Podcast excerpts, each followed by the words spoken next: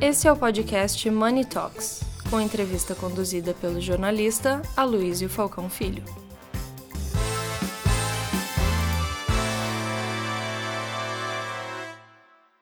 Bem, essa aqui é a abertura do painel número 4, a tecnologia e inovação como aliadas às práticas de ESG.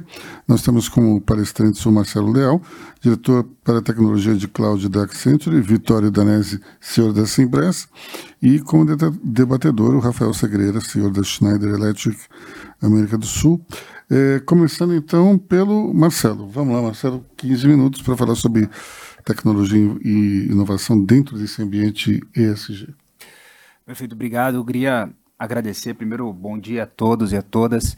Agradecer novamente o convite de estar aqui na Money Report. Realmente é uh, muito importante para a Accenture estar aqui e, e, e contar um pouco para vocês o, como a gente está enxergando e como a gente está trabalhando com diversas empresas a respeito desse tema uh, de ESG. Uh, um dos pontos que eu gosto de, de, de salientar e, e, gostei do que eu ouvi aqui, não, não pude chegar ainda mais cedo, mas do último painel que eu acompanhei a questão, eu vi que quase todos falaram da questão do, do G, né, de ser importante a questão de governança. E sendo uma pessoa de, de tecnologia, de formação de tecnologia, a primeira coisa que a gente uh, entende em qualquer sistema é a questão das métricas, né? Se você não, se você não mede, se você não sabe, você não tem como, como agir. E eu falo isso porque na maioria das empresas que eu tenho uh, trabalhado com os clientes, tem a, a visão que é importante também de como a tecnologia e a inovação ela pode uh, resolver a questão direta, né, do, da questão de ESG. Então, por exemplo, hoje aqui na América Latina eu lidero a prática de uh, multi-cloud né, e cloud híbrida. Então, tem muito já dos clientes querendo entender posicionamento de data center, emissão, footprint de carbono, uh, escolhendo certas nuvens uh, em virtude do quão eficiente essas, essas nuvens são, os provedores são e etc. Esse seria a parte mais direta né, de utilizar a tecnologia e a inovação para uh, melhorar essas práticas de ESG mas nós temos também trabalhado, e eu acho importante aí, uh, em consonância com essa questão do G da governança, em, antes disso, né, uh, ajudar as empresas a medir, né, porque muitas empresas estão indo uh, para a nuvem e, de novo, que nem eu falei, querendo já entender como que a utilização disso é mais, dessas tecnologias em nuvem, é mais eficiente, mas não tem noção de qual é o seu footprint, de quais são as suas ações, aonde elas estão, né? E, e, e sem medir, sem mostrar essas, essas métricas, fica difícil. Então, uh, uh, eu só queria colocar nessa abertura aqui uh, que realmente isso é um, é um dos pontos né? Talvez inicialmente o principal é usar a tecnologia para começar a mostrar, né? Colocar esses, uh, eu costumo dizer, esses faróis para começar a ver a empresa toda ver como que ela está uh, ah, trabalhando. E um último ponto que eu queria colocar aqui, a gente está falando uh, bastante da questão de conselho, esta questão mais, mais top-down, entendo que a gente tem aqui o topo da pirâmide, então a gente está tá falando aqui com as pessoas que realmente uh, setam né, o, o, o dia a dia das empresas nas quais a gente trabalha. Mas falando em diversidade, por exemplo, que eu ouvi bastante aqui, eu acredito que a gente precisa pensar também uh, uh, no papel de cada um. Né? E quando eu falo no papel de cada um, uh, se nós pegarmos tecnologia especificamente, cada pessoa, cada tecnólogo e tecnóloga consegue contribuir muito na questão de tecnologia, porque como a gente desenvolve as aplicações, como a gente programa, como a gente aprende a ser, por exemplo, inclusivo na utilização da tecnologia, é algo que por si só vai fazer um impacto muito maior do que qualquer dirigente de empresa ou qualquer dirigente do governo do estado. Então, uma das coisas que a gente tem de novo voltando para essa questão do G da governança, quando a gente coloca essas luzes de como a empresa está, passa por como as pessoas estão programando, como os analistas, os programadores, as pessoas que estão realmente criando aquela tecnologia, seja das empresas, seja no fornecedor, está tratando nas, que, nas várias questões que essas três siglas trazem, uma delas diversidade, outra inclusão e etc. Então, e aí quando a gente fala de ESG, a gente sempre pensa em sustentabilidade, né, desenvolvimento social, econômico, governança ambiental e etc. Mas eu vou dar só um último exemplo aqui. Uh, em outra empresa, em vidas passadas, há, há um tempo atrás, quando eu trabalhava com uh, suporte, ajudando as pessoas a, a, a usar tecnologias específicas. Eu lembro que eu estava conversando com uma pessoa que estava em Brasília, uma empresa cliente que estava em Brasília, e por telefone eu estava tentando ajudar essa pessoa a executar uma tarefa. E aí, frustrado que estava, que eu não conseguia ajudar e que para mim parecia algo simples, que a gente acha, pô, vai ali, clica em tal lugar ou faz tal coisa e não funcionava e obviamente, ok, passou, eu falei, eu vou voar aí, a gente vai para eu vou para aí semana que vem, a gente conversa. E quando eu fui sentar ao lado da pessoa, como eu tô, quando eu estou sentado aqui com o Aloísio, é, e fui ver a pessoa fazendo o que eu estava tentando ajudar essa pessoa a fazer, chegou na tela onde essa pessoa essa pessoa precisava fazer o que eu tinha explicado.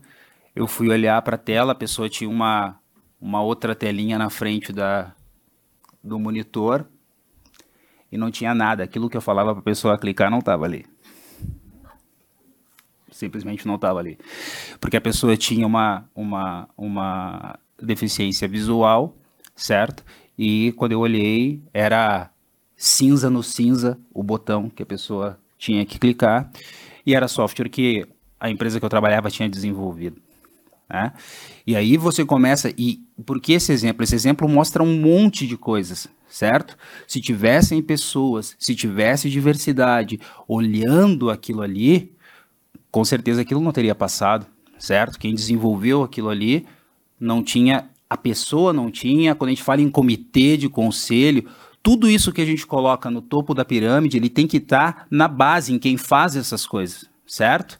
Porque se essa pessoa não tem a capacidade, outras pessoas que estão ali vão olhar e vão ver que, olha, isso daqui, cinza no cinza, nem a, nem a gente, né? Cada pessoa tem uma, uma, uma capacidade visual, também não é pra, só para pessoa que tem dificuldade. Então, isso é inclusão, isso é diversidade, isso se ensina na, nos cursos técnicos, na faculdade, para que essas pessoas já nasçam com essa, já, já, já nasçam na profissão com essa capacidade, com esse olhar e, e, e, essas coisas que parecem simples, eu acho que fazem parte dessa sigla ESG como todas as outras. Muito obrigado. Obrigado, Marcelo. É realmente interessante essa questão de. É, geralmente, é, o tecnólogo ele vive numa bolha. E como a gente estava falando antes, ali com a Karina, o grande problema que a gente tem da inclusão é justamente a bolha que a gente vive. Só que talvez a bolha da tecnologia seja ainda mais forte, porque os tecnólogos eles meio que só falam entre si no dialeto que os outros não entendem também. Né? Interessante isso aí. Vitória, vamos lá. Muito bem. Mais uma vez, é, bom dia a todos é, falar cinco minutinhos ou três minutinhos da Simpress para entender o contexto de como a gente trabalha em SG. Então, somos uma empresa de 21 anos, agora em setembro. É uma empresa fundada por um empreendedor. Fundei a empresa em setembro de 2001. Hoje pertence a um grande grupo internacional, a HP Inc., e eu continuo à frente da companhia. Então, eu vivi a empresa como empreendedor, vivo a empresa hoje dentro de um ecossistema de uma empresa global. Temos 1.900 funcionários, faturamento de 1,3 bi esse ano, 100% de receita recorrente e 1.900 clientes que adotam as nossas soluções de outsourcing de equipamentos de TI. PCs e notebooks, dispositivos móveis, impressoras e coletores de dados. Dos 1.900 funcionários, 1.400 estão nas atividades de delivery e suporte a cliente, então técnicos de campo, técnicos residentes, o resto são colaboradores do back-office e da área comercial. A SG está na essência né, da nossa companhia, é, retomando o que eu coloquei antes é, como debatedor. É, sempre acreditei que a nossa responsabilidade como empresário, empreendedor, não é maximizar lucro, mas é sim, através do lucro, criar uma sociedade melhor. E me alegro muito que nós temos muita gente na mesma vibe, a gente viu isso ao longo da manhã de hoje, e eu concordo plenamente com a senhora de que a gente precisaria ter mais contribuição da área governamental para se juntar às empresas é, nessa direção. Está é, tá no nosso propósito. O nosso propósito é promover a sustentabilidade para a prosperidade de todos. Então, é, é através desse propósito que a gente procura é, comunicar de maneira clara. Adorei o Daniel, não sei se ele ainda está aí, quando ele chamou, né? Já a partir de amanhã não vou mais chamar de colaboradores, mas já serão promovidos a protagonistas. Adorei como a gente aprende em cada um desses eventos, né? Então, pro, protagonistas já é a nova denominação dos nossos colaboradores, é, porque eu entendo que essa agenda é uma agenda da liderança da empresa, mas o papel da, da liderança da empresa é patrocinar, é acreditar no propósito e patrocinar através de uma comunicação efetiva, o engajamento de todos os colaboradores. Então, na empresa, nós elegemos prioridades. A gente tem prioridades na área ambiental, nós vamos já conectar elas com a parte digital e eh, na parte de inclusão e diversidade. Eh, e quando a gente fala de inclusão e diversidade, eu sei quanto é importante, mas eu não sei quanto dói nas pessoas que dão eh, à margem daquilo que deveria ser o correto. Então, como que a gente organizou isso dentro da companhia? Nós montamos squads. A gente priorizou eh, gênero, priorizou negritude e priorizou eh, comunidade LGBTQIA+. E é através dessas squads que a gente prioriza as ações necessárias dentro da companhia para, de fato, transformar numa companhia que trabalha melhor, mais inclusiva e mais aberta. E o nosso papel na liderança da empresa é patrocinar as atividades que as esquadres apresentam para o comitê executivo que cuida do patrocínio dessas prioridades, para que a gente garanta que de fato elas serão implementadas da maneira correta. Temos metas, medimos essas metas eh, periodicamente e fazemos com que essas metas e essa medição chegue a todos os colaboradores da companhia em relatórios mensais que são debatidos em lives na empresa como um todo. Então, é, um dos elementos que mais me alegrou durante a pandemia, né, falando um pouco é, do tema do bom dia é, do CEO, é, durante a pandemia, a gente aprendeu a fazer live para todos os colaboradores. Né? Antes a gente falava com poucas pessoas e, de repente, a gente pôde falar com 1.500, 2.000 pessoas de uma vez. E numa dessas lives, quando a gente estava no pico da pandemia, eu fiz um comentário que nós ainda estávamos num túnel preto e que eu ainda não enxergava a luz no fundo desse túnel. E recebi via chat um comunicado de um colaborador dizendo que ele tinha se sentido ofendido e que ele gostaria que eu me retratasse perante todos os colaboradores, porque eu tinha utilizado a palavra é, preto é, dentro é, da minha comunicação. Uma coisa absolutamente é, inadvertida, né? mas isso mostra como, na hora que você começa a provocar esses temas dentro da organização, como as pessoas se empoderam e, de fato, criam a liberdade necessária, se apoderam da liberdade necessária para comunicar quando elas, eventualmente, não estão satisfeitas. Então, é assim que a gente opera na empresa. É, no que tange a mulheres, nós já temos 35% da nossa liderança, entre coordenadores até a diretoria, são mulheres cerca de 45% é, dos colaboradores da empresa, tirando a equipe de campo, que é uma atividade, por isso que eu fiz a pergunta para o Rodrigo, ainda muito masculina, mas temos metas de aumento de quadro também na área de serviços, mas tirando a área de serviço, nós já temos 45% de nossas posições ocupadas por mulheres. Nós temos hoje 48% do nosso quadro de colaboradores que se declara como negros e pardos e eh, ainda temos uma dificuldade no senso de eh, preferência sexual. Esse é o maior desafio que a gente ainda enfrenta dentro da companhia, mas a gente está trabalhando para melhorar esse processo de inclusão na empresa. Adotamos uma política clara e aberta de tolerância zero. Eh, se alguém transgride, ele é advertido. Se a transgressão é uma transgressão inaceitável, ele é demitido é, porque é assim que a gente dá o exemplo na empresa. Né? A gente só passou a respeitar a faixa de pedestre aqui no Brasil quando as multas foram mais elevadas. Então a conscientização é importante, mas se a gente quer acelerar o processo, a gente tem que ser claro e a gente tem que fazer cumprir a regra que a gente definiu como prioritária. Nós temos na empresa é, um laboratório de inovação chamado Simpres Lab e a gente procura, através desse laboratório de inovação, conectar com o ecossistema de startups. Nós temos duas startups hoje interessantes dentro do ambiente SG que eu quero compartilhar com vocês, que foram é, selecionadas dentro dessa nossa iniciativa de Simpres Lab e hoje pertence ao nosso quadro é, de fornecedores.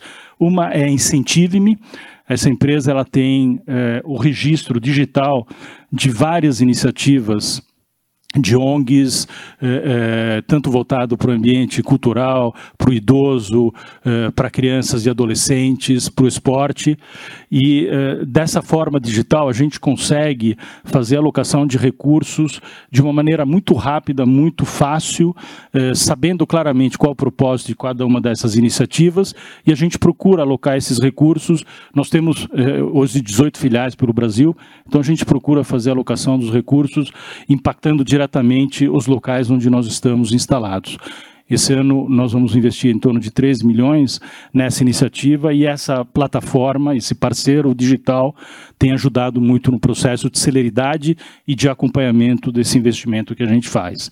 Uma outra iniciativa digital é, é a, a, a, startup que hoje se tornou nossa fornecedora, que é, se chama Circular Brain é uma empresa envolvida na economia circular. Essa empresa ela já está, se não me falha a memória, é uma empresa muito recente, dois, três anos de vida, mas ela já está localizada em cerca de 20 é, é, é, geografias do país e ela resolve um problema importante de descarte e é, é, acompanhamento do descarte devidamente adequado de resíduos eletrônicos, que é um dos grandes problemas que uma empresa como a nossa, fornecedora de equipamentos eletrônicos, tem no processo de eh, logística reversa e descarte adequado.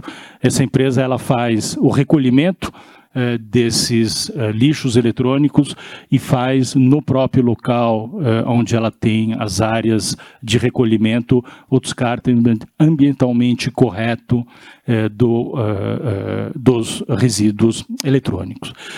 No que tange a parte de respeito ambiental dentro da própria Simpress, nós já somos carbono zero, atingimos a meta esse ano, e agora nós temos a meta até 2025 de engajamento dos nossos clientes. Naquilo que tange a geração de carbono interna, nós já neutralizamos esse ano, e agora nós estamos com a meta de até 2025 chegar a ter pelo menos 50% da neutralização da, eh, do ecossistema de equipamentos que a gente gerencia. Hoje nós temos 450 mil nesse momento equipamentos gerenciados na nossa carteira de clientes. É, nós já estamos na economia circular, então aqui também é, dentro do contexto digital, é, nós temos um processo sistêmico de avaliação de todos os ativos que a gente tem no campo. Então, sistemicamente, a gente conhece a vida útil de cada um desses ativos e quando o ativo ele é desabilitado dentro de um cliente, a gente toma a decisão sistêmica online se a gente vai reaproveitar esse ativo no conceito de economia circular ou se a gente vai descartá-lo. Se a gente vai descartá-lo, a Circular Brain, por enquanto ainda parcialmente, resolve o nosso problema de descarte no local físico onde o equipamento está instalado. Se a gente decide reaproveitá-lo no conceito de economia circular, nós retornamos esse ativo com uma planta de revigoração ou remanufatura do equipamento e em 2022, 20% dos nossos ativos novos instalados em novos contratos são ativos recirculados. E temos uma meta até 2025 de subir para 35% dos novos ativos instalados em clientes estarem recirculados. Então, quando a gente fala do ponto de vista digital, eh, Aloysio, tem à frente de usarmos startups que possam acelerar e dar um dinamismo maior às atividades que a organização realiza e, ao mesmo tempo, ter a iniciativa de ter cada vez mais recirculação de ativos no campo, resolvendo um problema muito sério dos nossos clientes, né? Quando o cliente compra ativos, ele tem a responsabilidade de cuidar de todo esse processo. Quando o cliente nos contrata, nós cuidamos de todo esse processo para o cliente e fazemos com que o cliente possa focar na sua atividade fim, que a gente cuida das atividades meio. Muito bem, Vitório. Não tinha noção de que essa atuação era tão ampla assim. Parabéns. Rafael, com você, então, o, cinco minutos para você fazer o seu, o seu, sua observação, ou então fazer uma pergunta para um dos nossos palestrantes. Cinco minutos. Bem-vindo, é o primeiro evento que o Rafael participa conosco. Rafael, CEO da Schneider e a Schneider Electric tem bastante propriedade nessa, nessa pauta, né? Então, como disse a Luísa, você tem seu tempo para fazer suas considerações e até trazer algo para o painel que você acha interessante compartilhar conosco da Schneider. Bom, bom dia. Muito obrigado, Cristina, Luísio, pelo convite. Uh, gran prazer para mim uh, falar um pouco de que que, está sendo a Schneider no ESG e um pouco falar também da parte de tecnologia e inovação. Uh, quero parabenizar também vocês porque você tem muita razão. Eu acho que a importância da comunicação, do que a gente faz e também os compromissos, engajamentos que tem que fazer é muito importante. Mas acho que este tipo de painel e também utilizando o digital, entendo que depois vai estar na plataforma, é uma contribuição. E eu gostaria de incentivar a que isso se faz ainda mais, que não se limite aos sós, à, à liderança das empresas, aos grandes chefes, mas tem que divulgar ah, muito mais. Tem que chegar o máximo de pessoal se a gente quer que isso tenha uma, uma velocidade e um impacto mais forte. Ah, a história da SG com a Schneider, eu falo história, né? Porque já tem mais de 16 anos que a gente começou com isso, né? globalmente. Ah, e eu quero falar aqui, é uma transformação, não é um é uma jornada, né? não é uma coisa de um ou dois anos e aí vamos pôr os KPIs e agora está na moda. Não.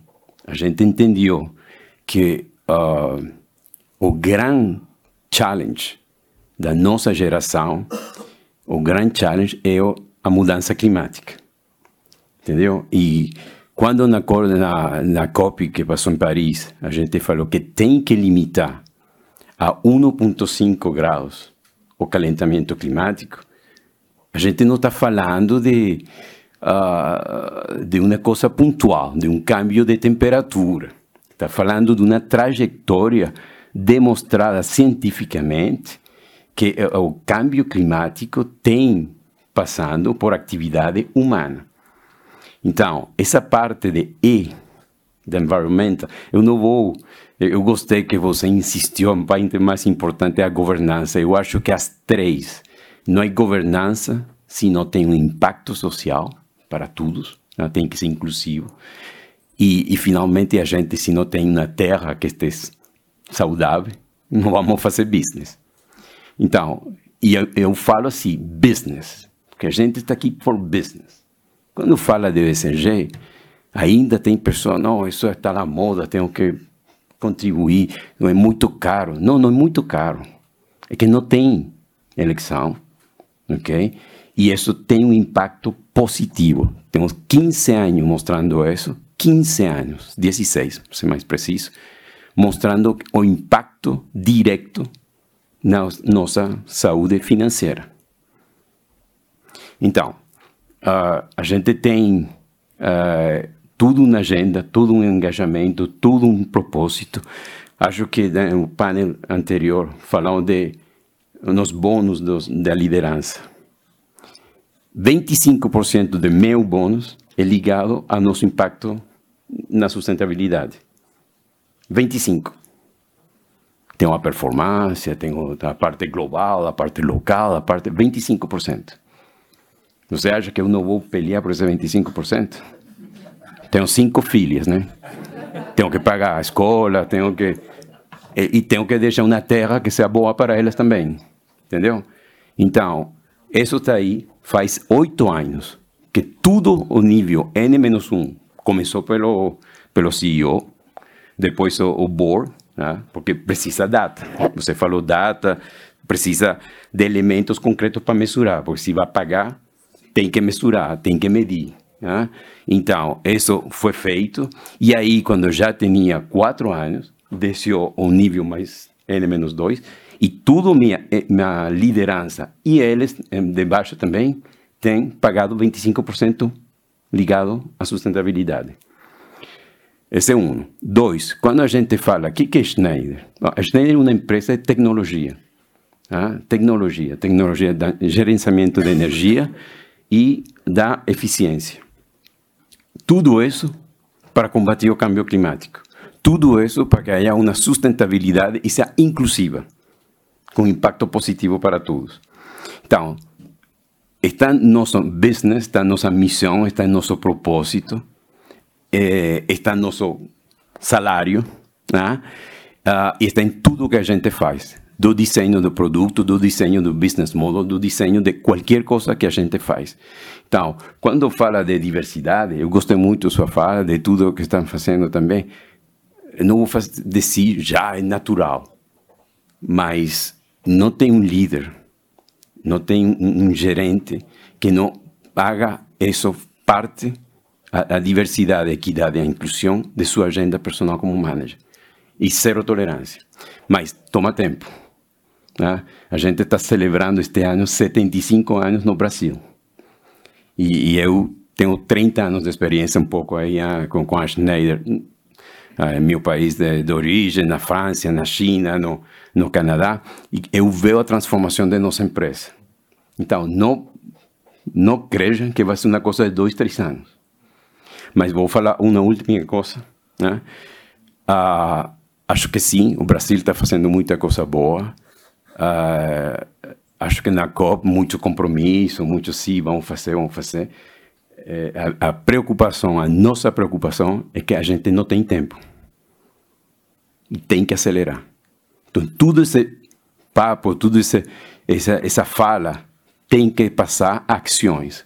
Ações concretas, mesuráveis, precisa medir né, para comparar. E tem que ser, ser em, francês, em inglês, very demanding.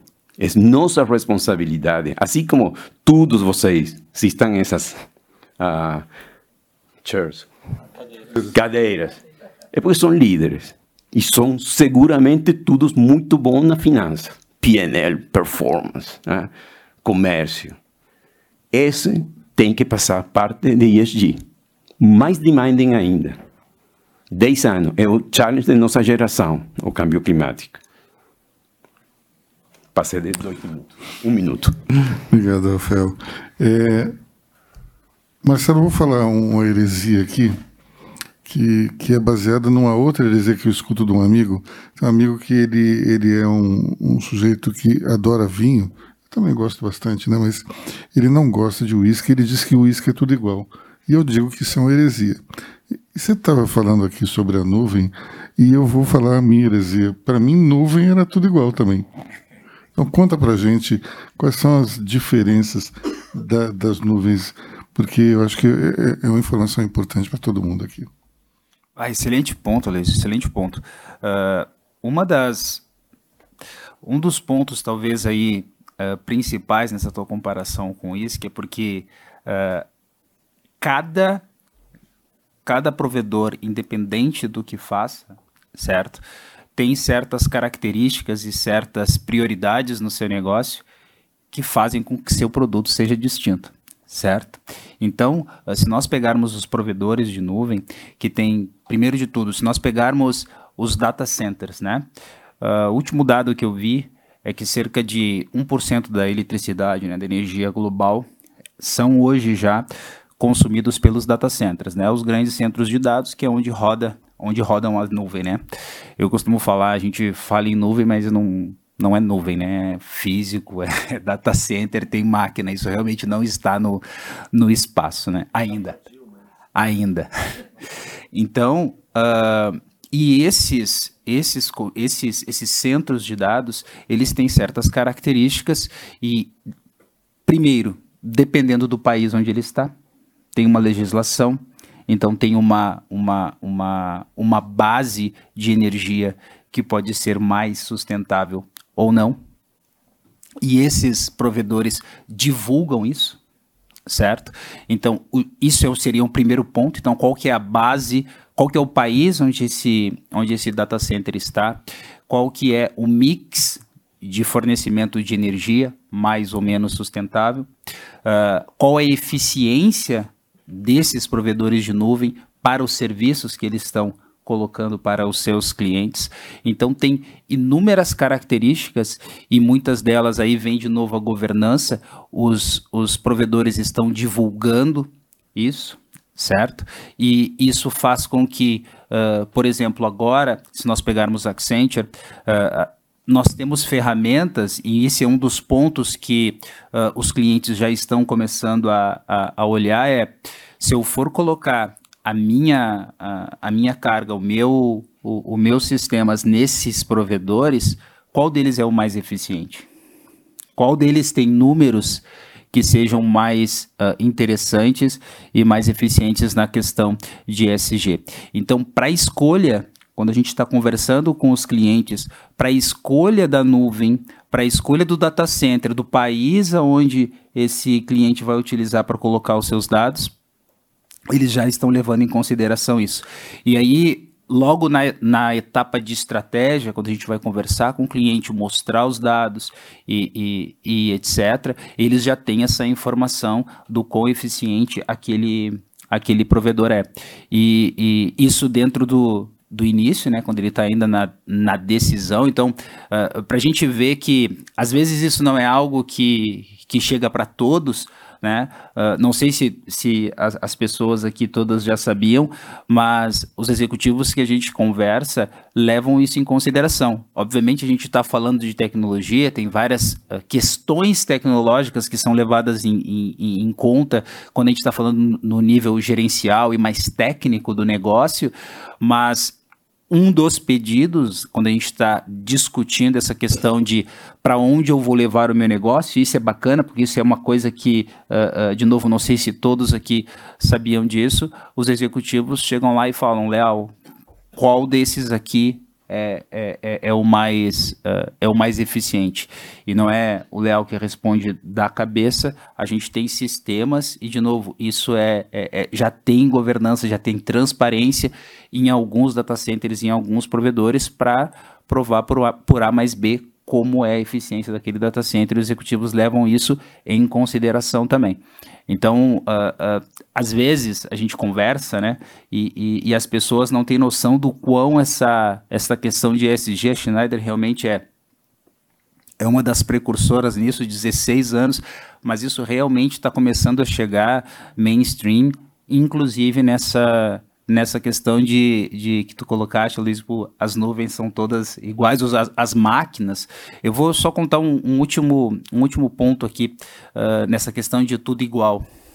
Quando eu administrava um, um, um, um data center, um centro de dados há um, há um tempo atrás, uh, eu lembro, talvez eu, eu não lembro exatamente aqui dos valores, mas só para vocês terem uma ideia. Quando a gente compra uma máquina, por exemplo, né, um servidor, Normalmente ela tem lá um contrato de 3 a 5 anos de, de garantia, certo? Então quando você compra aquele dispositivo, você fica com ele lá, se der problema, normal. Você troca e está dentro, depois desse tempo, você, dentro desse tempo de 3 a 5 anos, você tem que trocar, e aí o seu custo de, de, de manutenção e de troca, que também entra na questão de ESG, ele é mais, ele é mais em conta, né?